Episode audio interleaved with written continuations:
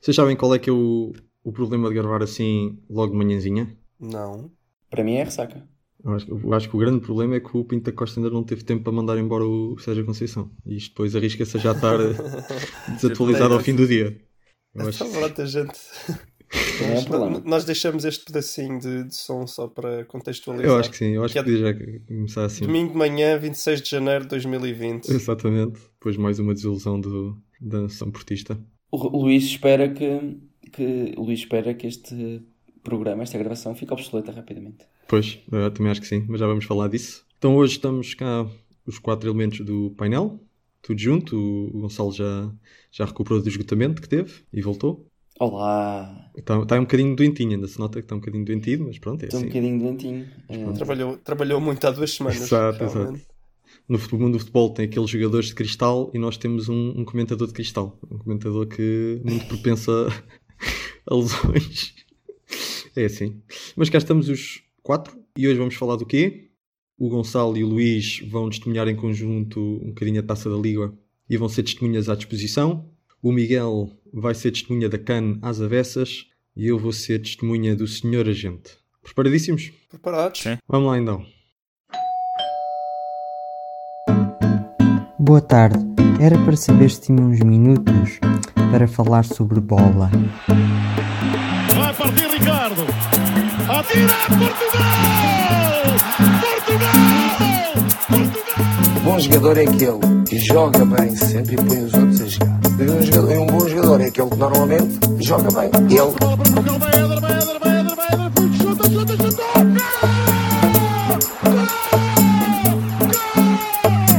Condições normais vamos ser campeões. Em condições anormais também vamos ser campeões. Luís e Gonçalo, eu acho que começamos então pelo Gonçalo, não é? Porque nesta epopeia que foi a taça da Liga, o Sporting tem precedência, e nem que seja não em termos de classificação, mas em termos temporais. E tu viste o jogo, não é? Tu viste o jogo do, vi, do eu, vi, Sporting. eu vi o jogo, hein? eu vi o jogo. Foi, Fogo. acho que foi quase o único jogo que vi em 2020. Pá, o que é que há para dizer sobre o jogo? Foi muito fraquinho, foi muito fraquinho. Continuo a achar, sim, em termos gerais, o Maximiliano não parece mostrar grande qualidade para defender a baliza do Sporting. Por outro lado, a época está perdida, mais vale deixá-lo jogar até ao fim e ver se melhora ou não. Uhum. Se calhar. Já tenho dúvidas, eu nem sei bem, já não tenho certezas sobre o Sporting. Muito complicado. Eh, Não, não conseguimos aquilo que o Varandas queria, que era manter o Bruno Fernandes para ganhar mais um troféuzinho. Talvez consigamos manter o Bruno Fernandes, que vai ser mais uma grande vitória do, de- do mercado do Varandas. Uhum. Agora falando do jogo, começo a ter as minhas dúvidas sobre o Silas. Não, não- nunca tive certezas, é certo, mas é pá, não percebo aquela, aquela, aquele meio campo com Dumbiá, Batalha. Não, quer dizer, não, não se pode ir para um jogo com Dumbiá em Batalha. Batalha. Qual, qual é a lógica? Batalha, Vendel e Dumbiá. Isto é um meio campo sem, sem nenhuma qualidade Construção. construção. Quer dizer, tens ali o Vendel, sim, que é, que é mais de transporte até, nem de construção. Mas não, não percebo muito bem essa tática. Depois joga sem avançado. Luís Filipe, que eu até nem sou fã do Luís Filipe, mas até vinha a jogar bem. Até vinha a jogar bem. Vinha a, a marcar uns golitos, etc. Não sei, estou deprimido em termos futebolísticos. Uma pessoa já está habituada ao Sporting não jogar bem, não fazer grande coisa, mas isto está cada vez mais desesperante, está cada vez pior. Não, não tenho assim muito mais a dizer, vamos desenvolvendo a discussão todos, porque assim de início também não tenho muito mais a, a dizer. É, eu já saem notícias em que o Silas está só a fim da época e vai ser despedido no fim da época. Não, não sabemos se isso é verdade ou isso é mentira, porque são aquelas notícias que saem no Pois, futebol. claro. Mas a ser verdade, também não entendo. Quer dizer, se não há confiança no treinador, despede-se e nem que fique um treinador interino e daqui para B até. Agora estar ali com um treinador, já sabendo que ele vai ser despedido no fim da época, mas também vai ser despedido porquê? Porque perdeu a taça da Liga. É esse o grande objetivo já do Sporting, quer dizer, perder a taça da Liga dá para despedir um, um treinador. Não, acho não. Epá, não, Não não, é? não, não, faz sentido, porque está bem, num campeonato, apesar de tudo, ele perdeu com o Benfica, perdeu com o Porto, de resto até nem está a fazer um campeonato assim tão mau, desde que chegou, na minha opinião. Agora, de repente, perdeu com o Benfica e com o Porto e perde a taça da Liga e já tudo vai ser despedido, não sei o quê, parece-me que não há uma linha, não há um objetivo, não há, não há uma preparação do futuro, é tipo assim, por dois ou três jogos, dois deles, claramente, que pode perder, na minha opinião, neste momento o Sporting é muito inferior ao Porto e ao Benfica, e são esses dois momentos, mais perder na, no fim do jogo contra o Braga, que, que decidem. Uhum. Ah, e depois nota-se um desespero total, como foi a confusão no fim, O pronto, o fez aquela entrada dura, também as pessoas dizem, e foi uma entrada a matar. Também não foi uma entrada a matar. Foi uma entrada dura, é vermelho. É vermelho, atenção, é claramente vermelho, não há bola. Perdeu a cabeça, mas não é uma entrada a matar. matar. Não, não vejo ninguém que se vá alucinar em princípio com aquela entrada. Até Então, pode espera, um bocadinho. normalmente um vermelho direto as pessoas dizem que é uma entrada a matar, não é? Sim, mas, mas pronto, mas é assim, para mim é vermelho direto, nem sequer estou a discutir isso, não, não é discutível, na minha opinião. Mas não foi uma entrada a matar. Parece que foi pedir desculpa ao balneário a seguir, disse o Ruben Amorim, se lhe fica bem, pronto, perdeu a cabeça. Eu, eu- foi muito bonito porque ele foi lá, deu a sua porradinha e depois saiu, meio a rir-se, como se não fosse nada com ele, e ficou um batatal ali no campo. Foi uma situação engraçada até. Tudo à porrada no campo, Mateo a sair-se a rir, a levar com umas garrafas enquanto saía para o túnel, e o, e o Bruno Fernandes, em vez de estar ali no meio da confusão, oh, foi falar com a polícia. Falar com a polícia, não se percebem porque há quem diga que foi dizer que estava refém, que não o deixavam sair, eh, mas não sabem o que aconteceu ali. E no fundo, para mim, o highlight do jogo é essa parte final. Essa parte final. É, é o, Grandes o, memes. Já é para O isso que os jogos do Sporting. o que eu levo do jogo é isso: é o Bruno Fernandes a falar com a polícia enquanto o Mateo cria uma confusão e sai a rir. Portanto, é, é só isso. Eh, se quiserem, agora dou-vos a palavra para, para falarem do que quiserem do jogo do Sporting e do Braga. Bom, eu como Sportingista vou tomar a palavra, mas eh, eu não vi o jogo, estava em outros compromissos sociais nesse dia e também estava a sentir que aquilo não ia correr lá muito bem e com, com alguma razão veio-se a confirmar. Mas pronto, depois vi o resumo e acho que tens razão e, e deu para perceber que foi um jogo à Sporting, eh, como foi o resto desta época, é um jogo sem, sem ideias, é um jogo sempre à procura do Bruno Fernandes, sempre à procura do Bruno Fernandes. Bruno Fernandes que jogou como a falso avançado, não é? Eh, Sim, agora mais ou menos na- naquela posição do Messi eh, com o Guardiola. Sim. Mas pronto, Eu até menos- diria que ele jogou como falso transferido. Exato. Aquela posição em como quem já está no Manchester, mas Mas afinal ainda está no não está. Sporting. Exato, exato. E nos últimos jogos tem jogado como um falso Bruno Fernandes, porque não tem sido provavelmente o Bruno Fernandes. Mas é normal, não é? Quando uma pessoa está na, naquela Sim. situação em que já está a pensar que vai sair, está naquele sai, não sai, já nem quer arriscar tanto em termos de lesões e assim, já não. Já vê que a equipa em termos de títulos não vai chegar a lado nenhum, já não. Obviamente, um, um jogador, qualquer jogador, desmotiva. E alguma mas coisa. Essa parte dos Não, é- títulos, mais ou menos. Então podia ter vencido Podia a taça da taça Liga. Liga, né? E- e Mas, é mas nem é só isso, Rafael. Eu acho que é também os jogadores têm picos de forma e nem o Claro, Bruno Fernandes, também, nem o ano também, passado claro. fez uma época soberba em todos os jogos, não fez? Claro, claro, Há claro. jogos que joga pior. Não, mas, mas ajuda a sair desse pico de forma o ter a cabeça no outro lado, não é? Claro, claro. Sem dúvida, sem dúvida. Portanto, isto, Mas não, será que- isto obviamente não ajuda. Há a performance do Bruno Fernandes e depois, obviamente, depois a performance do, do Sporting. E acham que pode desvalorizar? Podes valorizar o quê? Esta má exibição? Não, não, não. Várias mais exibições, várias. Se Claro. fica até ao fim da época, isso joga pior. Uh, Bom, não é- No mundo, também no não era mundo para das falar redes dele, não é? sociais, eh, pode sim. Não, não sei se vocês viram, mas quando, quando o Sporting perdeu contra o Benfica, os adeptos do Manchester United estavam a pedir o Rafa. o Rafa, sim. Não é. contratem o Bruno Fernandes, contratem o Rafa. Por isso, sim, neste mundo tão rápido das redes sociais, eu acho que pode sim. Mas há, há, um bocadinho. há, há, há outro mundo que não o das redes sociais? Uhum. Não, não. Eu, eu acho que não. Então, eu acho que estou a falar sério. Um, Não, tens razão, tens provavelmente não. razão. É Provavelmente não. complicado. Mas isto depois o, o plantel do Sporting recente também. Também tem esta incerteza do, do se o Bruno Fernandes vai sair ou não. Não é só o próprio Bruno Fernandes, é também esta incerteza para o plantel, se fica, se não fica. E, e não é bom. E também não é bom para o Silas, que imagino. Eu, se fosse o Silas, já estaria a rezar para que o Bruno Fernandes fosse embora para conseguir eh, tentar fazer alguma coisa da equipa sem o. Tentar imaginar o que é que seria uma equipa sem o Bruno Fernandes. E até Porque- para ter uma desculpa, se ele já tivesse saído, o Silas perdia os jogos, mas dizia que estava a preparar a próxima época. Pois, exato. ainda tinha uma exato, desculpa. exato. Agora, como tem lá o super Bruno Fernandes, Exato, pá, eh, exato. ele é obrigado alguma- a ganhar tudo, né? É sempre aquela Que é assim- atenção, sem qualquer, sem qualquer, sem querer ser pejorativo, porque o Bruno Fernandes realmente para mim é incrível. É só porque no futebol um jogador não ganha sozinho. Pois claro. Não, e, e- e neste Sporting, um Bruno Fernandes não chega. Se tivesse três, Não chega, tem-se visto. Três Se talvez chegava, Não- se calhar, mas com, Um com um Bruno não chega. Fernandes não chega. E quando o desnível, quando o desnível de, de qualidade entre os jogadores de uma equipa é tão grande, hum, a própria dinâmica da equipa ressente-se, não é? Como quando Portugal jogava com o, o Ronaldo e a qualidade média do resto da seleção era um bocado baixa. E o Ronaldo não jogava nada nessa altura. Pois, e notava-se Não, que. Por causa disso, por causa disso. Exatamente. Mas, mas também não era só a qualidade de ser baixa, que é um bocado o que passa agora no Sporting, era o que passava com a diferença de Bruno Fernandes para o resto do Sporting ainda é muito maior do que o Sim, Ronaldo, sim, mesmo sim, assim, sim. na altura, para o resto da seleção, que tinha, era uma seleção que tinha jogadores que podiam jogar a bola. Sim.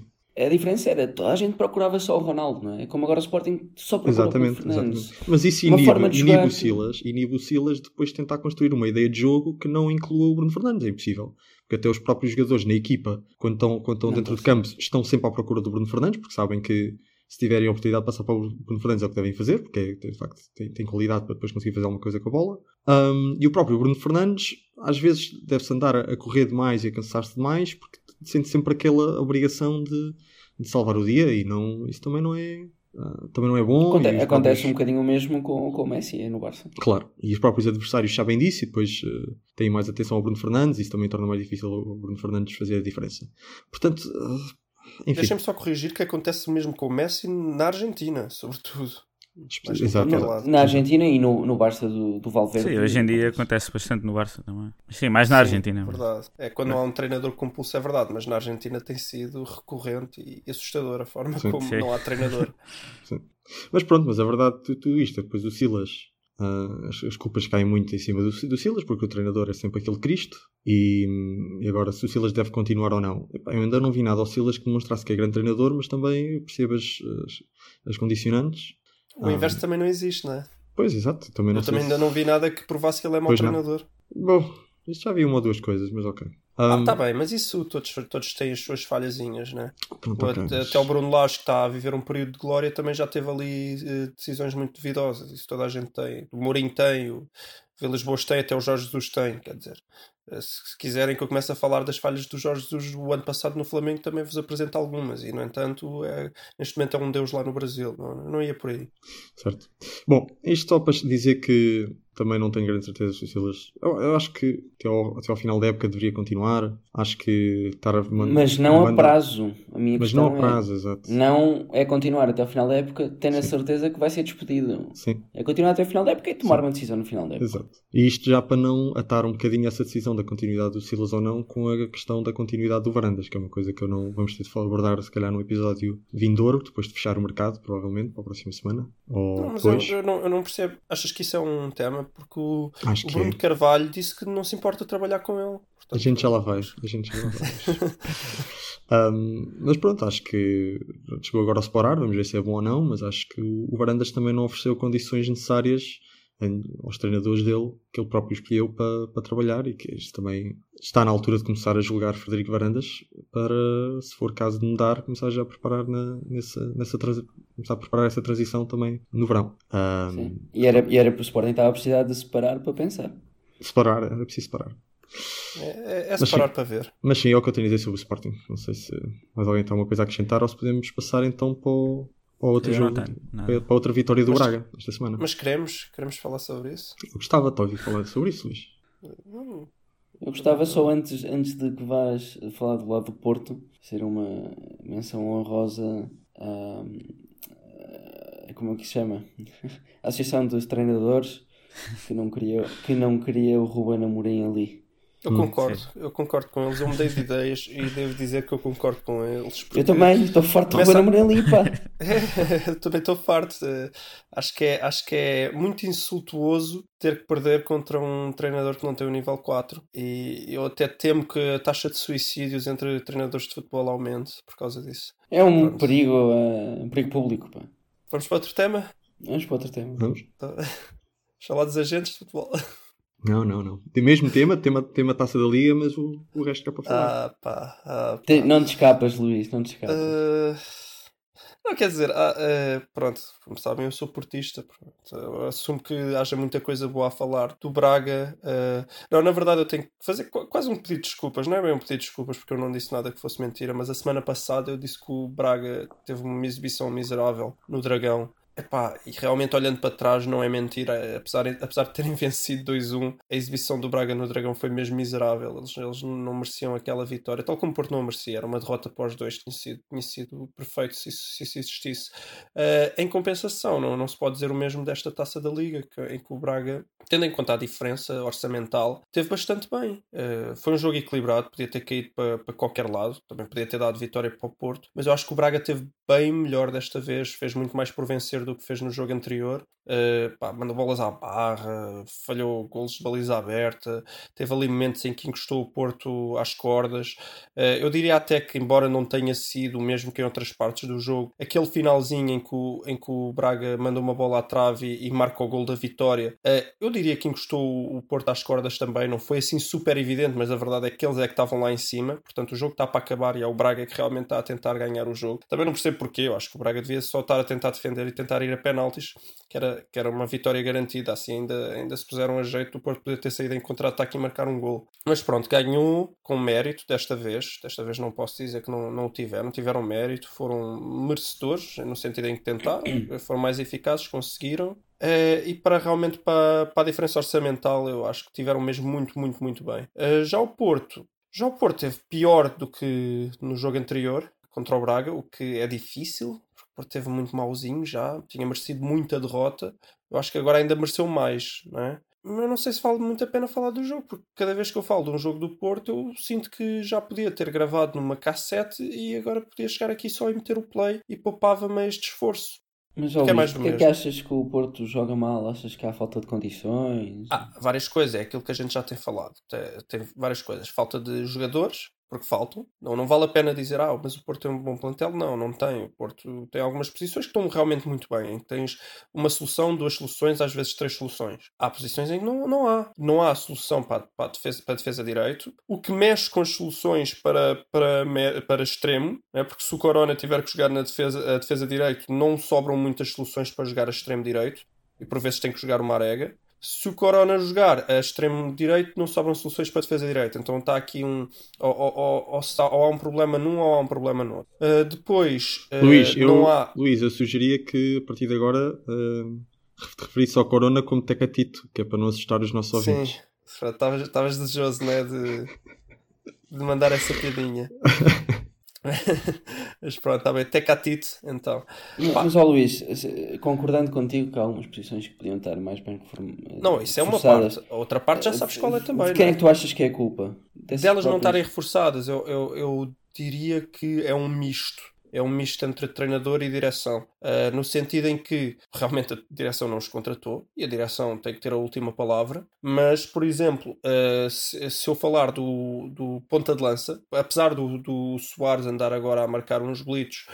Epá, não, não, não tem, é o mesmo que o Seferovic no Benfica, não é por marcar uns golitos no, no, no segundo maior clube português neste momento, não é? Não é por marcar uns golitos que, de um grande que passa a ser um grande jogador. E o, o Sérgio Conceição aí teve culpa porque quis, quis, ir, quis ir buscar o Zé Luís e forçou a vinda do Zé Luís quando era um jogador que não ia acrescentar nada ao Porto. O Porto andava a ver jogadores como Roger Guedes, jogadores com muito mais bola, né? com muito mais capacidade de tratar a bola com carinho.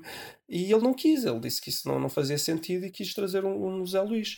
Obviamente o Porto foi gastar aí eh, 7, 8, 9 milhões, nem sei quanto é que foi no, no, Zé Luís, que podia ter usado para gastar noutro É. jogador qualquer. Era aí que eu queria chegar porque tem, tem sido uma, uma constante e depois o Sérgio Conceição comete um erro que é ele vem publicamente dizer quais são os jogadores que, ele, que foi ele que quis e normalmente têm sido os José Luís desta vida E Marcano, Marcano Marcano. traidor, não é? Que, pá, que ninguém gosta. Quem é gosta de um traidor de volta ao clube? Ainda por cima é um traidor que não vem acrescentar muito. Se fosse um craque, epá, um gajo que vem acrescentar realmente muito, um grande defesa central que, epá, traiu, mas pronto, mas a gente precisa dele. O pior é que é um traidor que a gente olha, a gente precisa dele. Quer dizer, mandámos embora o, agora esqueci-me do nome, o venezuelano Osório, que aparentemente vai ser comprado pelo, pelo Zenit.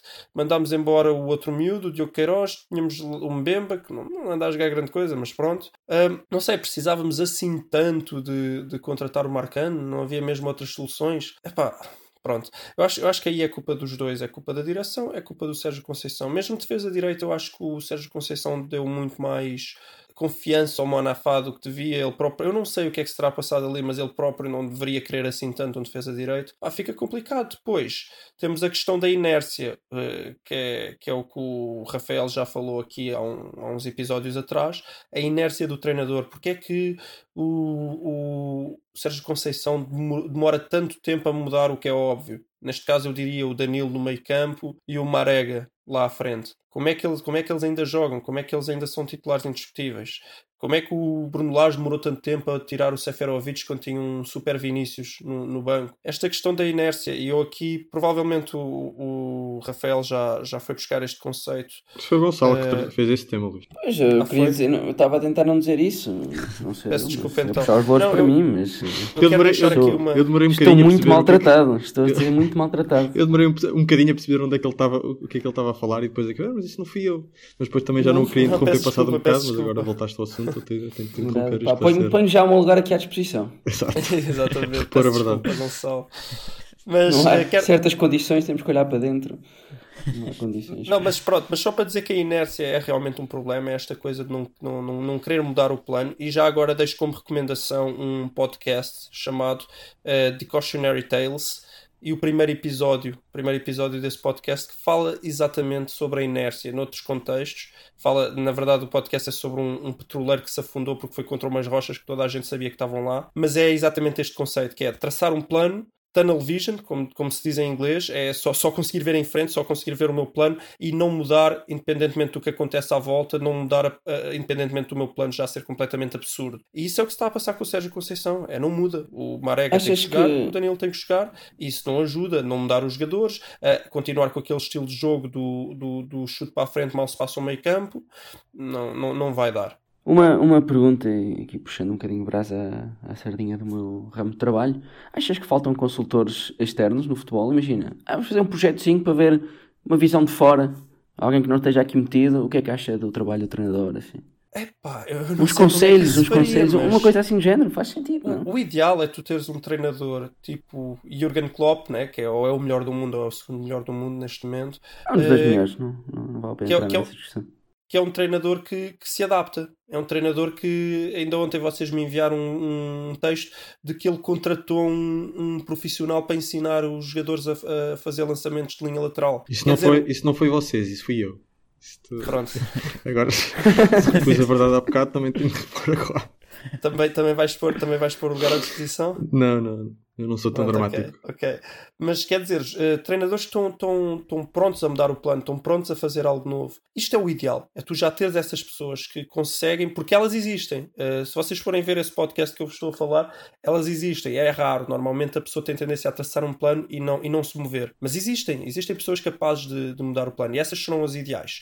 Agora, quando tens um treinador que não é capaz de mudar o plano, precisas de forças exteriores, sim. Normalmente o que tu fazes é, é a tal chicotada psicológica. Mandas embora e vem outro treinador que já não terá problema nenhum em traçar um novo plano que será diferente do plano que já estava traçado. Que pode também ele ter o mesmo problema de inércia e depois traçar um plano e ir com esse plano até ao fim. Mas pronto, normalmente é o que tu fazes, é a tal chicotada psicológica.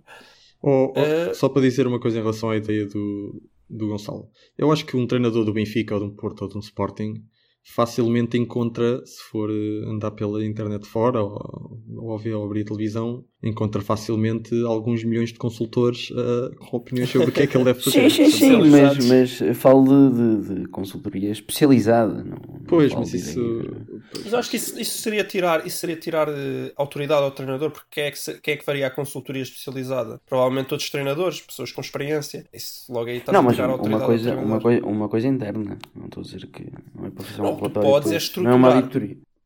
O que tu podes é estruturar cada vez mais o futebol, por exemplo, para terem estatísticas. E se as estatísticas mostram quem é o treinador depois para dizer que não. Se, uma- se a estatística mostra que o Marega perde 100% das bolas, quem é o treinador para dizer que o Marega Não, tem que ser estás a titular, não é? antecipar uns 4 ou 5 episódios, Luís.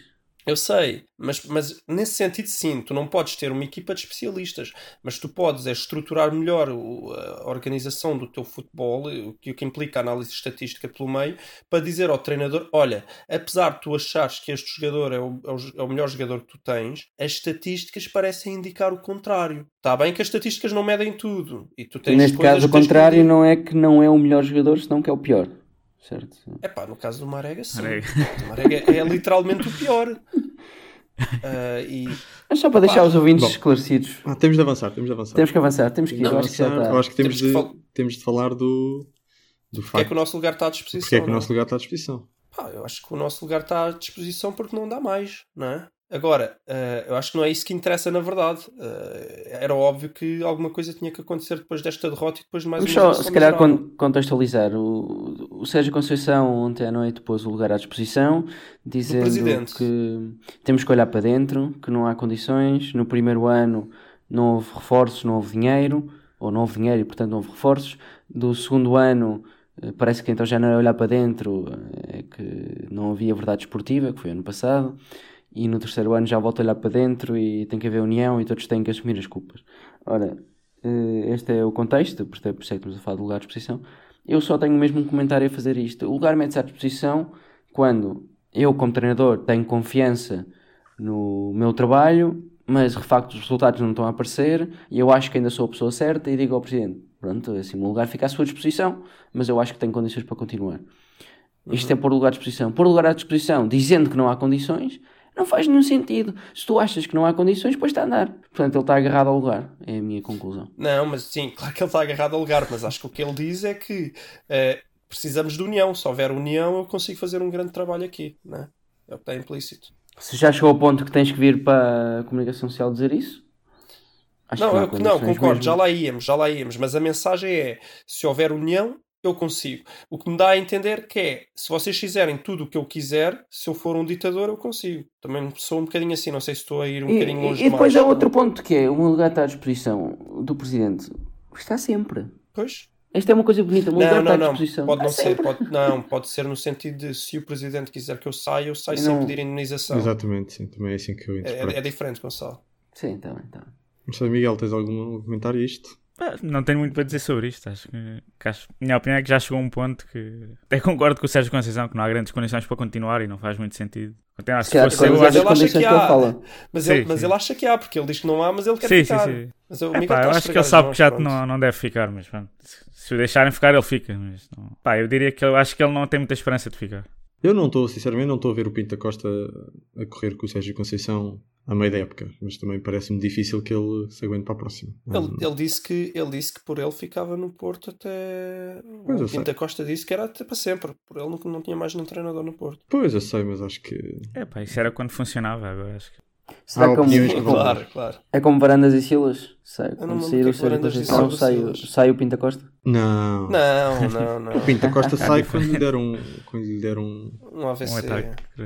um Já AVC ou assim. Já deu, portanto. Não Quando sei. der outro. Continua assim. Quando é outro, quando é um pior. Pronto. Apesar de tudo, há um, um peso, um peso histórico que não se apaga assim. Já para não falar, que eu tenho a ideia, e acho que se calhar muita gente também no Porto tem, que quando, quando for a transição, quando for para encontrar o sucessor do Pinto da Costa, Vai que ser o uma guerra. Porto vai, vai ser uma guerra. Sim, que- então, esse- aí, então aí é que não vai haver união nenhuma. Mas eh, vamos ver. Uhum. Uh, só, só falar do que o Gonçalo estava a dizer sobre uh, a questão de o que é que as declarações do Sérgio Conceição causam agora, porque realmente quem veio falar mal dos patrões em público, o que é que se espera que vá acontecer? Despedido. é? Se, se- se fosse uma empresa normal, não um clube de futebol, Sim. Se calhar não podia ser despedido, senão ia logo para os tribunais dizer que não tem liberdade de expressão, coisas assim do género, neste mundo atual. Das redes sociais, não é? Sim. É o, é o mundo das redes sociais, que, que é o Certo. único mundo. Certo. Chegando a um clube de futebol, acho que, não sei, se calhar o Pinta Costa nem ouve bem já. então. Ah, Tu achas que ele se vai aguentar? Não e se sei. ele se aguentar até quando? Até perder um jogo no campeonato? Ou, ou vai ter que perder a, a Liga Europa para sair? Eu acho que, por exemplo, se perder para a semana, não sei, nem sei contra quem é, mas se perder para a semana, se calhar sai. Se voltar a ganhar ok. 3 ou 4 jogos seguidos, ganha outra vez um balão de oxigênio para, para mais um mês, estás a ver? Dois meses. Ok. disso. Não sei, só, ninguém percebe o que é que vai na cabeça dos dirigentes do Porto, na verdade. Há dirigentes no Porto? No papel. Não dirigem, mas há dirigentes. Há, há o cargo, Di, pelo menos. peraí, di, di, dirigentes. Portanto, é, tá- estás a fazer já a transição para o próximo tema? Não, Não, não, está. O próximo tema não é. esse. Pois não, exato. Tu tu andas a dormir, Ah, Luís. Pá. verdade, Não é de manhã. Pois ando, fazem-me acordar às 8 da manhã. É verdade. Ah. Peço pedimos desculpa. Miguel, Miguel, teu tema.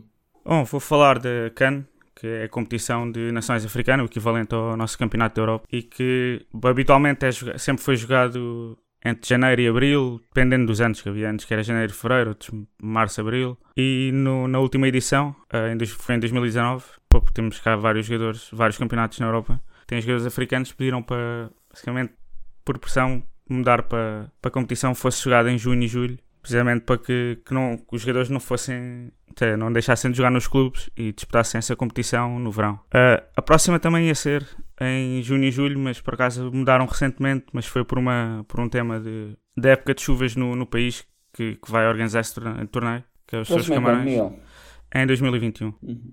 Mas mudaram agora isso, agora há um- uma semana ou duas. Mas sim, também ia ser, seja, originalmente estava também, eh, tinha o calendário de junho e julho, tal como, a- como foi o último. Agora Mudaram para terá-. Sim, mas isso foi, foi os camarões que pediram, neste caso por, por um tema de. Porque é época de chuvas lá e era, não, não dava para organizar. Uhum. Não sei porque é que não, não pensaram nisso antes, mas pronto. Sim, Ah, passado um bocado lembraram-se. sim, Ah, lembra-se, é, esta época um Já me bocado- aconteceu marcar viagens, pronto, só depois já não pude remarcar. Neste caso, acho que conseguiram mudar, pelo menos até agora. Está tá, tá planeado para ser jogado em, em janeiro e fevereiro. Ah, pronto, e queria falar um bocado disto. Será que é justo fazer esta pressão que, que eles têm que adaptar as competições deles, que sempre foram jogadas no início do ano, para a altura do verão, por, porque até é um bocado. Ou seja, o campeonato Europa, os campeonatos europeus são mais importantes e, e se tem jogadores cá importantes, eles mudam a competição deles. É um bocado. moralmente não é muito. Não parece ser muito bom, mas pronto, é uma questão de debater isso. E, será que também qual é o impacto depois para, para os jogadores em si, que não, não podem jogar na grande competição, além do Mundial, não é? competição, torneio de africano de competições, e era um bocado discutir isto. É? Pois, eu acho que realmente o, o futebol africano tem este, tem este problema para resolver, não é? Que parecendo que não, parecendo uma coisa pequena, que só acontece ali dois em dois anos e assim, ah, é uma coisa que chateia, porque quando. E deve ser bastante. Deve ser uma preocupação para os jogadores que vêm destes, destes países e destes, destes campeonatos, porque é algo que retira valor, não é? Quando uma grande equipa europeia está a pensar em, em contratar um, um jogador que venha destes países, tem de estar a considerar que ali dois em dois anos pode haver ali um mês ou um mês e meio em que o jogador não jogar. E um mês ou um mês e meio pode, para um, para um, para um clube que esteja a lutar por um campeonato, perder um jogador importante nessa fase sim. pode ser a diferença entre ganhar o campeonato ou perder o campeonato. É isso e depois ainda fazem um ramadão passado três meses. Pois, e depois também há. Sim. Mas isso. Aí, isso espera aí, já não tem a ver com a cana. não é? Exato. Pronto, portanto, os países africanos têm esse problema, não é? Que depois não é facilmente resolvido devido também aos problemas com o clima e assim. Porque não é fácil estar a organizar este, este tipo de torneios no verão. E isto, eu realmente não sei como é que se, como é que se resolve isto. Resolve. Se calhar eh, a melhor forma era fazer sempre, fazer sempre no verão na África do Sul. Ou que é, pronto, já é ali hemisfério sul, aquilo já não E tem, já e tem bons estádios. tem bons estádios, estão a organizar fizeram- um mundial e tudo. Pá, e se calhar fazia sempre ali, olha, eh, passava a ser a cena deles, porque de outra forma é um bocado, é um bocado impossível. E acho que é algo que está a condicionar um bocado o crescimento desses países em termos de futebol. É chato porque, de um ponto de vista eh, filosófico, né? se, eles, se são eles que se adaptam, quando dá, se são eles que se adaptam à Europa, parece que realmente estão, estão, estão a ceder perante os europeus, né? que é uma coisa que não, não parece correta de forma nenhuma. Mas, por outro lado, se eles não se adaptam, estão, estão a pôr em causa a própria progressão do, do, do jogador africano, que é, também, também tem, não tem nada de bom. Uhum, Então, realmente, a coisa está aqui presa um bocadinho num limbo, não é? uhum. Uh, se fazes é. uma coisa, fica mal de um lado, se fazes outra coisa, penalizas os, os próprios jogadores do continente. Uma coisa Ah, estranha aí. Há certas coisas, e até fazendo um paralelismo com, com a Copa América, que é um caso semelhante. No fundo, os campeonatos na Copa- nas ligas sul-americanas, tanto como em África, pelo menos a maioria em África, não sei se são todos assim, param na altura, na altura do verão deles, que é ali a zona entre talvez dezembro e fevereiro, uma coisa assim. Sim, normalmente fazemos. Primeira coisa, primeira consideração, tanto para a CAN como para a Copa América, é pá, não façam tantas competições. O europeu também é só de 4 em É de 4 quatro em anos. Certo. Aí concordo. Para que é que fazem dois em dois? É em só ainda complica mais. E depois temos a Copa América, também não é o caso, mas depois que é 3 em 3, depois dá dois seguidos, depois há 3, depois a confusão de ninguém sabe quando é que há a Copa América. Mas eles, vão, mas eles vão estabilizar isso a partir de agora. Pronto. Eles fizeram só, eles fizeram só agora uma, uma catrafada deles todos seguidos, que é para ver se o Messi ganha alguma. Pois, pois foi, pois foi. É, mas eles andam a dizer que vão estabilizar há, há 30 anos, portanto eu não sei se confio. Pronto, mas a primeira é é, pá, façam de 4 em 4 vezes 2 em 2 e já é um bocadinho mais fácil. Segunda consideração. Pá, tentem um acordo. Se querem fazer em janeiro, tentem um acordo com as principais ligas, com o calendário da UEFA e com as ligas da UEFA ou da FIFA, não sei bem quem é que, quem é que está, quem há uma responsabilidade sobre as ligas. mas tentem um acordo. Aí parece-me um de- bocado ingênuo, mas ok. Não, eu acho que se pode fazer. É pá, primeiro. Mas talvez várias- fosse de 4 em há 4 várias anos ligas que tivesse são- um bocadinho mais, né? Claro, mais se for de para 4 em isso. 4 anos e não 2 em 2. Porque já há várias ligas que param. A Liga Inglesa para umas, quê, duas ou três semanas. Eh, ali depois de Natal, duas semanas, assim uma coisa. ou- a Sim, há Liga- duas semanas. Outra. A Liga Alemã também parou, ou costuma parar pelo menos 3 ou 4 semanas, acho eu. Há várias ligas que já param. Se calhar as outras para a se Liga, podem depois adaptar. há uma Pode semana taça. calendário e fazer essa paragem.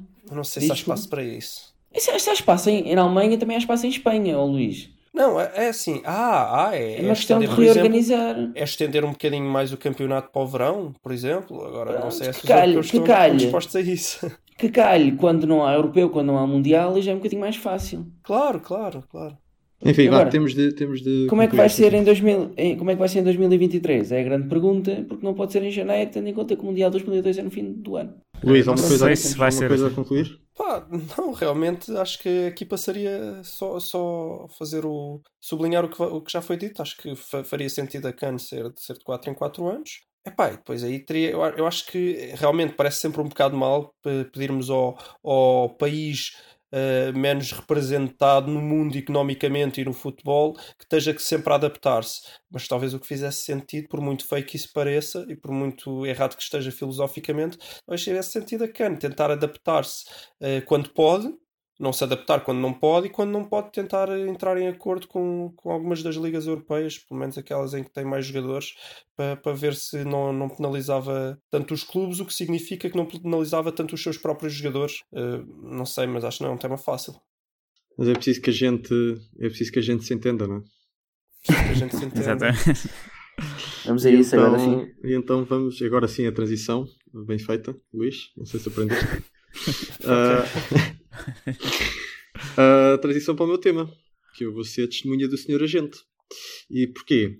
Derivado de uma notícia que nem fui eu que encontrei, por acaso até foi o Luís, muito obrigado Luís, que encontrou, e é uma notícia Nada. que quase que passou. Aprende não também, Luís, difícil a- de encontrar, Aprende era- também era- a dar os créditos bem, Luís. Uhum. Mas sabes que não, é- não era muito difícil de encontrar, era abrir qualquer jornal desportivo. Pois, mas a mim me passou nesse dia. Ahm, mas acho que é uma notícia que merece muita, muita atenção. Que é a notícia que houve em Londres uma cimeira histórica que fomenta a discussão dos problemas que afetam os agentes. Isto porque alguns dos São? maiores. Quem são os agentes? Não, que- quais são os problemas, problemas. que afetam os Ah, agentes? pois, coitados? isso eu não sei porque não estava lá. Mas podemos discutir um bocadinho abstrato esta ideia de fazer um- uma agência de agentes, não é? De- que, eu, que eu quase lhe chamaria um, um cartel de agentes. Mas de facto isto teve, supostamente, eh, juntou 200 agentes de futebolistas de todo o mundo, incluindo os maiores, o nosso Jorge Mendes, mas também o Raiola e o Barnett e outros, e outros que tais. Foram todos para Londres criar a AFA, a Association of Football Agents. E eu acho que vale a pena, vale a pena pensar sobre isto. Porque eu não gosto muito desta ideia. Eu percebo que os agentes gostem. Da mesma forma que os treinadores de futebol em Portugal gostam também eh, de ter a sua, a sua associação de treinadores de futebol, que depois quer obrigar o pessoal a ter cursos de nível 4 e estudar durante 15 anos para ser treinador de futebol. Ahm, estes agentes também eh, provavelmente gostariam de ter qualquer coisa parecida, não é? Porque isto parece tudo muito, muito bonito quando estas, estas figuras, qualquer figura, eh, qualquer grupo profissional se junta para ah, vamos criar uma associação e tal, só para discutir os interesses comuns e assim, isto é tudo muito bonito, mas isto muitas vezes descamba num- numa concentração de poder ah, demasiado grande nestas pessoas, porque estas, estas associações raramente estão lá para proteger os direitos de uma figura abstrata do agente de futebol, neste caso ah, específico. Ah, normalmente o que isto é montado para proteger os agentes que estão lá dentro naquela altura. Então, neste caso, estão lá para proteger estes 200. Prin- Principalmente porque é montada por eles próprios. Exatamente, Sim. que é montada por eles próprios. Isto normalmente o que, o que dá é que ah, isto cria entraves à entrada de novos agentes. Portanto, eu não me espantaria que daqui a uns anos já fosse preciso tirar um curso de, de 15 anos para, para ser agente de o, nível- o famoso nível 4. o famoso nível gente. 4 da gente. é? A gente Ahm, Eu, mas- eu acho que ti- tinhas de tirar até um curso lá em Inglaterra, como é que aquilo se chama? Lá naquela coisa da gente para seres um 007. exatamente, exatamente. exatamente. Não é mais 6. Ah, Não é ainda, mais para sexy, mais, ainda para mais serão cursos certamente organizados por, por estes próprios agentes. Não é? Estes agentes vão criar uma, uma escolita em que investem, investem uma ninharia e depois obrigam uh, potenciais agentes a pagarem balúrdios para, para ficar com, com, com o dinheiro. Uh, isto ainda não aconteceu, mas é, mas é o tipo de coisas que eu receio que isto aconteça. Isto também, porque eu, não me parece que os agentes de futebol precisem assim tanto de, um, de, um, de uma associação, de um, deste quase cartel, não é? Porque se nós formos ver se alguma coisa, a influência dos agentes no mundo do futebol nos últimos anos, uh, na última década, disparou completamente para um ponto em que eu a mim já, me, já considero excessiva. Não me digas. Acho, acho, acho. Um Vou pensar que Não eles estavam crer. pobres e a, a desaparecer, Pois, numa, parece que uma não. espécie em vias de extinção. Parece que não. Ah. Fico- fico- Ficam a saber que não. E, e isto para mim é um bocado estranho, porque quando uma pessoa pensa em abstrato, qual é que é o, o valor acrescentado que os agentes tra- trazem ao futebol? Se alguma coisa, eu diria que esse valor acrescentado estaria a diminuir, porque o, o que os agentes fazem é este matching entre os, entre os, entre os jogadores e os, os clubes de futebol, não é? Um, e, quer dizer, numa era em que cada vez mais é, é- é cada vez mais fácil obter vídeos dos jogadores a jogar nos seus jogos, nas suas ligas, portanto há, há transmissões televisivas de todas as ligas para todo o mundo, em que há o YouTube, onde há estatísticas compiladas das performances dos jogadores e há sites cada vez mais avançados de análise aos jogadores de futebol. Seria de esperar que o valor acrescentado dos agentes, de um, de um tipo que chega e vai falar com um clube e diz: Olha, eu tenho aqui um jogador que eu acho que era um, era um bom fit para, o- para, o seu, para o seu clube. Eu acho que isto devia estar a diminuir, mas não está. Isto cada vez está a acontecer, está, está a acontecer mais. Cada vez há mais agentes a conseguir extrair mais dinheiro do, do mundo do futebol. E isto porque os agentes conseguiram, de alguma forma, a tornar-se uns gatekeepers, portanto, estão ali à porta, são, são os porteiros, de muitos dos maiores clubes europeus. E, e- normalmente, e depois, obviamente, quando isto acontece, quando para ir para um Real Madrid ou, ou para um Chelsea, ou o que é que seja, ah, é, preciso, é preciso ser agenciado por um, por um, um ou dois super agentes. Ah, isto obriga os próprios jogadores a, a procurar serem agenciados por esses super agentes para ter a probabilidade de dar o salto para um, para um grande europeu, porque senão sabem que têm ali grande parte do mercado fechado. E depois, como não querem perder essa hipótese, têm de, têm de ser agenciados por estes agentes, que cada vez têm mais controle sobre mais clubes e mais jogadores.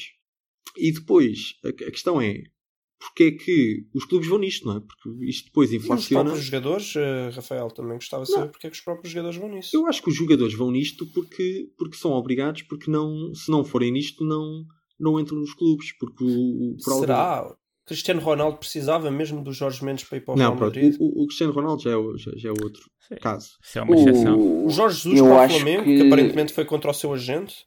Pois. Eu acho que eh, sim, o Ronaldo não é preciso, mas ajuda Mas a ganhar ajuda- essas transferências. Não, por acaso essa E ajuda ajuda a ganhar muito dinheiro. E mesmo para a Juve. Enfim. Mas devia ajudar? Devia ser importante para ajudar? Não, não devia. Eu, eu, eu acho engraçado. O, o, o Rafael estava a falar em valor acrescentado. É curioso porque eles não acrescentam valor, mas acrescentam valor às transferências, no sentido de Claro, ele- eles acrescentam, montante. ele acresce- acrescentam as comissões deles, não é? É isso, é Não, para e, e os valores e fazem com que as transferências sejam mais altas também. Eles estão ali sempre Claro. para pagar mais. Pois, claro, claro. Mas eles, Hum, eu ia dizer que eles, eles, na verdade, no passado, eu acho que já acrescentaram muito valor ao futebol. Uh, que também para não parecer que estamos aqui Não, pois é o que eu dizer, Pá, os, discutir. os microagentes, eh, não acho que Os sejam esses. microagentes são importantíssimos. Pois são, Sim. mas isso, mas isso são, é quando não existe informação. Os agentes são, deviam ser ah, pessoas que facilitavam a transmissão da informação ao dar, ao dar a conhecer bons jogadores a, a- a clubes que Sim, sejam bons matches para esses jogadores. É? Deixem-me Ah. fazer aqui um paralelismo, mas eu, para mim, um- os agentes de futebol estão para o mundo dos olheiros, vamos dizer, como o- os jornalistas estão para o mundo da investigação criminal. Não é? É, Hum. é- é mais uma entidade ali a servir de olheiros, a ajudar a fazer o matching, a, a ajudar claro. a encontrar os jogadores certos para os, para os clubes certos. Sim, sim, sim. Ou seja, eu acho que eles são muito importantes eh, a um nível mais micro, como, como vocês estão a referir. Exato. Só que aí Só há o problema é que estes super agentes não trabalham aí. Estes, estes- Não, e Trabalham que sejam aqueles que estão a criar que estão a criar uma entidade, um cartel, como tu Exatamente. chamaste, e acho que não, acho que não, acho que podemos mesmo dizer, usar esse termo, um Acho que, cartel. acho que não vamos para a cadeia. Eles é que deviam ir, né? Normalmente Hum. um cartel é uma coisa ilegal, mas Pronto, mas só, só então para responder à questão, porque é que os clubes. Eu, eu até consigo imaginar porque é que os jogadores vão nisto, já a certo ponto. Pois a questão é também porque é que os. Porque é que os clubes vão nisto? Quer dizer, a certo ponto também vão nisto porque se querem um determinado, querem muito um determinado jogador e esse jogador é, é agenciado pelo Jorge Mendes, depois precisam de falar com ele e depois o Jorge Mendes vai pedir um favor ok, este leva, mas depois vocês ficam a dever isto, e os Jorge Mendes e companhia vão, vão montando esta, esta rede aos poucos, e hum, é a ideia que dá. E depois criam este carrossel ao qual pertence o Benfica, e eu acho que isso. eu acho que o Benfica tem beneficiado disso, eu acho que muitos destes clubes beneficiam disto, só que depois é, também, é, é- é- também é o problema da, da competitividade que nós já falámos há algumas semanas, que depois criam-se estes carrosséis de que os jogadores vão circulando entre clubes e onde isto é tudo, onde não é, não é um mercado livre, não é? Isto é tudo controlado por estes super agentes que fazem promessas de agora pagas 30 milhões, que é um bocado inflacionado, mas eu depois prometo que daqui a, daqui a um ano consegues ir buscar aquele jogador ah, por um preço mais baixo se for preciso, ou pronto. E, e- e o polvo vai, e o polvo vai, vai se tornando Polvo? cada vez maior. Vai chegando cada vez mais, mais longe com os seus tentáculos. E, e depois fica Olha cada o- vez mais, mais difícil de travar. E, É que o diretor de comunicação do Porto pode eh, pôr aí uma coisa É. por direitos de autor. pois, eu- eu Tem aquele isso. livro, O Polvo. né? É, depois pode ser para pagar, para Exato. pagar o que ele tem que pagar ao Benfica. Pronto. E então, Mas tem que ser tu a pagar ao Benfica ainda. E eu acho que esta, esta criação desta, desta AFA, desta associação, é só mais um passo nesse sentido e eu acho isto muito preocupante. E agora gostava de ouvir o que é que vocês acham em termos de o que é que acham disto e o que é que acham que são soluções para isto. Oh, mas tu tens uma solução, não é? Eu tenho, querem que eu já arranque já com a minha? Sim, sim, sim. sim. Eu, para mim, o eu, eu o que faria era esta ligação que os, que os ligação direta que os agentes e os clubes têm. Eu tentava cortar isto, porque o agente é um, deve ser, é um, ass- um assalariado dos jogadores, não é? É um agente de um jogador em específico.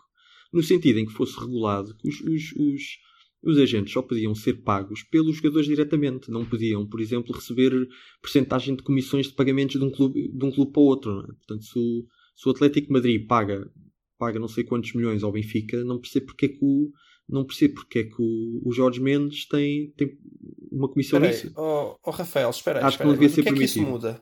Mas o que é que isso muda? Muda que depois obrigaria que esse dinheiro tivesse de sair do bolso dos jogadores. Tinha de ser, Então, o, tinha de ser ok. o João Félix, por exemplo, a tirar, a tirar do seu bolso Ok, 4 não, ou para mim 5 ou 10 isso- milhões para, para dar ao Jorge Mendes. Então, eu acho que os, é a jogadores. Eu acho que os é a jogadores. diferença? Eu acho que os jogadores estariam muito mais reticentes em, em fazer esse, em fazer esse pagamento de 10 milhões do que se calhar o Atlético de Madrid, que sendo uma, Então, mas uma espera, entidade. então e se o, se o Atlético depende, de Madrid, tu- em vez de pagar 110 milhões pelo, uh, pelo, João, uh, pelo 120 milhões pelo João. Félix, pagar 110 milhões pelo João Félix E um pagar prémio ao os João outros 10 Félix. ao João. Félix. E o, e o João Félix pega nesses 10 milhões e dá ao Jorge Claro. Mendes. Ficou tudo Certo. igual. Ficou tudo igual, mas eu acho que isso não aconteceria. Eu acho que isso. Eu acho que, Acho só seria só cortar- uma questão psicológica do, do jogador ver esse dinheiro a sair e eu a acho que sim. mais. Eu acho que sim, eu acho que sim. Eu acho que se lhe saísse do bolso diretamente, ele, ele, não, ele não faria isso. Ele Mas não, eu- ele não é, que eu, é, que eu, é que eu acho, nesta questão da solução, eu discordo só ligeiramente contigo. Eu até acredito que possa haver algum efeito psicológico que vá alterar as coisas. Eu acho é que ele não vai ser muito forte. Eu acho que a solução tem que ser no contrato com o jogador e não no contrato com o clube. Eu, eu passo a explicar porquê.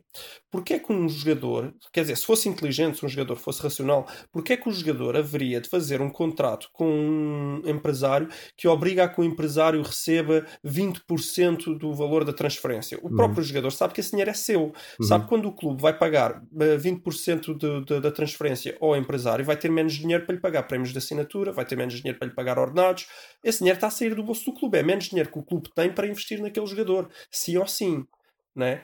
Então, o jogador, no entanto, faz isso. Eu não sei como é que funciona, mas eu até acho que possa ser possível que certas vezes os jogadores metem-se com um agente muito cedo e depois aquilo tem contratos manhosos que é difícil sair de lá. Tem obrigações para com o agente É possível, que são é difíceis de contornar. Sim, sim. Então, se pensarmos que todos os agentes que, calma, agora aqui é os agentes económicos, né, que o próprio jogador é totalmente racional, ele sabe isso, ele sabe que ao meter, é- é- ao ter estes contratos com os agentes, está a perder dinheiro sim ou sim, independentemente de como é Não que a coisa vai sabem, não sabem, estás a assumir que há uma racionalidade mas nós sabemos. nos jogadores, não há. Certo, que- não há, mas nós sabemos. Então será que qualquer política que tenha que se fazer não terá que ser logo no contrato que é feito entre o jogador e É o próprio possível, empresário? é possível, mas eu não tenho conhecimentos legais para fazer esse, esse tipo de Ah, legalidade. eu é muito possível. menos. Mas é possível. e nem sei como, né? nem sei como é que poderia isso ser. Depois de ouvir várias propostas de solução, se calhar eh, precisamos encontrar uma solução final. E outra, e outra, e outra, outra questão, eh, só antes de irmos para a solução final. Eh, então, e os, jogadores, e os jogadores que são agenciados pelos seus próprios pais? Isto não poderia servir de exemplo para provar que as coisas funcionam sem, sem. Quer dizer, funcionam mais ou menos, mas que funcionam sem os super agentes super profissionais. Não Neymar vais é agenciado pelo pai. Eu sei que já deu Sim, muitos mas- problemas, mas.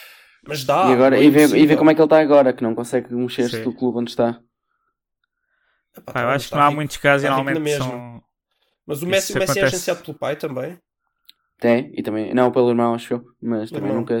Mas o Messi nunca saiu do Barcelona. Portanto, Sim, o Messi também não, quer não, não serve de exemplo para nada. contrato com, com mais dinheiro, mas. Pá, por exemplo, na Fórmula 1, o Lewis Hamilton foi agenciado muitos anos pelo pai dele, mas depois, por acaso, deve ser um caso raríssimo que agora é ele que é o seu próprio agente. Não... Ele é que trata dos isso, isso é que me parece uma, pessoa, uma coisa inteligente. Pá, não Só quero que isso há muitos poucos jogadores de futebol Não, que podiam é- fazer isso. Porquê é que os agentes têm que ter um contrato sempre? Porquê é que não podes? eh, Eu acho que Pois, devia de ser, um. devia ser um de serviço que tu pagas Serviço, como quem vai a uma imobiliária comprar uma casa naquele momento. Exatamente.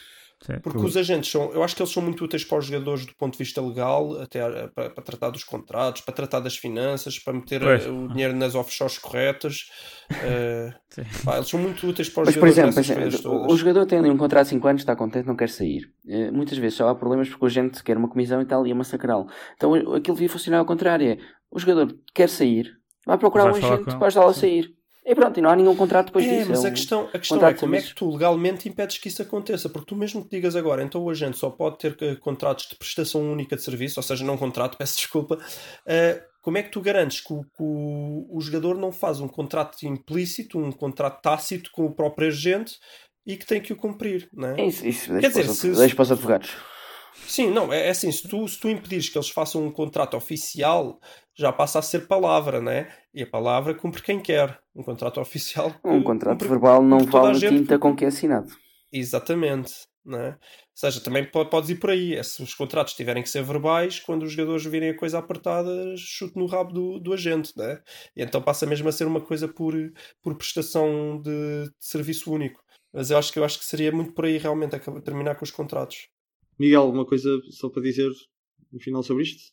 É só dizer que acho que também que os, os jogadores, especialmente no caso do Mendes e do Raiola, eh, acho que além de ter aquela coisa da oportunidade de- dos clubes, eu acho que eles sabem que esses, principalmente esses dois agentes em específico, vão sempre negociar boas condições para eles em termos de salário. Então acho que por causa disso também há muitos jogadores que querem trabalhar com eles, porque pá, sabem que eles vão negociar salários muito acima do normal para o valor que têm.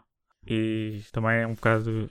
Acho que é uma das razões para porque esses dois agentes têm muitos têm muito poder e muitos jogadores. Então também É, há se alguma eu for, de se eu limitar for lá sem agente, eu negocio um salário maior porque digo que eles não têm que pagar comissão nenhuma a nenhum agente. Mas pronto, mas isso acho que. Pá, Isso é pois, se tipo calhar os só- jogadores, mas também não, não fazem isso. é, os jogadores. Mas eu acho que, pelo menos nesse caso, acho que, que os jogadores sabem que pá, os, os agentes deles, neste caso, vão, vão lutar muito pelos interesses do jogador e por eles, porque eles depois dizem ao jogador: pá, agora tens um grande salário, o meu serviço é custa X. tá? Mas acho que por causa disso também tem muito poder sobre muitos jogadores. É uma coisa que também se devia de alguma maneira limitar. E esta associação vai fazer o contrário, vai lhes dar mais poder. Claro. Bom, vamos seguir com atenção como é que esta associação, a AFA, o que, é que, que é que vai fazendo. Vamos seguir nas notícias, mas eu não, não espero nada de bom vindo daqui. E com isto chegamos, chegamos ao nosso tiki-taka, não é? Uhum. Um tiki-taka que, que é, é dominado por um, por um assunto. Eu nem sei se vale a pena discutir hoje, outros ou se ficamos só por um hoje, porque eu acho que é tão. tem um, um, peso tão grande que eu acho que tudo o resto esmorecia ao lado disto, não é? Luís? Uh, qual assunto é esse? Não sei, olha, eu tenho aqui umas. Tenho, acho que tenho aqui uma, uns sons de outro podcast que se calhar podemos ouvir antes de, antes de comentar. Então vamos lá ouvir. Vamos ouvir. É algo que não tem nada a ver com o amor que eu tenho pela minha família, não há nada, foi isso que lhes estive a explicar, mas tem a ver comigo, tem a ver com, com a minha essência, com a minha maneira de ser e de estar. É, é, é, é, é um amor eh, grandioso e que eu não vou, não. É algo que vou levar para além da morte, não tenho dúvida, porque, porque não, não, não consigo. Eu não quero nada, Sporting, eu, eu nunca quis depois vou fazer o meu o meu o meu papel. Eu predisponho-me a ir para a frente da SAD do Sporting imediatamente com o Frederico Varandas como presidente do clube. Não quero absolutamente nada, não quer carros, não quer dinheiro, não quer salário, a não ser no dia em que o Sporting for campeão nacional de futebol de sénior. Aí eu quero receber. Aí eu quero receber com retroativo. Mas está, reconheceram quem é, pessoal? Não. Reconheceram a eh, voz? Não. Miguel, queres arriscar? Quem é que, Parece, é uma voz que me parece Ah, uma um familiar, num programa da tarde, né? Aquela É. voz que apareceu ali num programa da tarde a É. comentar qualquer coisa sobre. Este, este senhor que estava aqui a falar é o antigo presidente do Sporting, Bruno de Carvalho. Acreditam nisto? Ah, Antigo e futuro. Antigo e, e cá está, e possivelmente futuro, não é? Porque depois de, eu acho que quem resiste, quem resiste a este, Este Este amor. charme. este- este pungente, este pungente amor que Bruno Carvalho nutre pelo, pelo Sporting Clube Portugal. Eu acho que isto é, eu acho que isto é qualquer coisa para fez-me chorar um bocadinho, mas também me fez, me fez perceber que há aqui uma oportunidade de negócio. E eu, como também como, como que também ama o seu clube, quero, quero desde já aqui deixar que eu também me proponho ser presidente da SAD do Sporting e inclusivamente eu prometo pagar um daqueles pacotes de 4 blicaus ah, ao Sporting todos os meses. Portanto, fazendo, indo um bocadinho mais além na minha, neste leilão. Não sei se, Gonçalo, não sei se queres se também queres entrar nesta, nesta licitação para ser presidente da SAD do Sporting. Eu, eu tenho, eu tenho outro grupo, eh, um grupo de amigos que está a começar uma campanha Coronha a presidente. É? Boa. Mas o que é que Isto é ofereces? verídico. Vais para além de. Eu não, ofereço, não ofereço, eu ofereço, eu ofereço pagar as Mas- coisas que tenho atraso, que é para poder ser presidente. Ok. Enfim, o que é que vocês acham que eu dava o meu presidente, pessoal? Eu acho que. Acho, que- acho que não, Acho estou sempre em desacordo contigo. Que és parvo. Pá, eu acho que o Rafael também não vendeu o Bruno Fernandes. Exato. Acho Pá, que íamos dava manter muito. a novela. Ah, pelo, menos muito. tínhamos, pelo menos tínhamos tema para, o- para o resto do ano, para o podcast, isso era bom. Exato. Então o podcast ganhava, ganhava audiências, porque assim nós tínhamos como membro um do o presidente da SAD do Sporting. Eu acho que era. Eu acho que também, como estratégia de futuro, eu acho que vale a pena. Não, Enfim. não, não. Sim, da SAD, exatamente. Porque Exato. ele, ele- Enfim, ele fica dis- aqui a ele ideia. Fica aqui a ideia. O, o Varandas que tenha isto em consideração. O, o Bruno Carvalho, se quiser, pá, que tente, que tente ir um bocadinho além de, de um pacote de 4 blicaus. Não sei se ele tem dinheiro para isto neste momento, mas eh, aguardaremos. Mas aguardaremos espera aí, espera aí. qual- Mas que- depois, quando fosses campeão, querias receber os blicaus em retroativos? Queria receber blicaus e retroativos, claro. Claro que sim. E com cromos. Os cromos também. Os cromos. E pronto, é isto. Ficamos assim por hoje. Para a semana há mais testemunhas da bola. Um bem-aja. Bem, haja. Bem,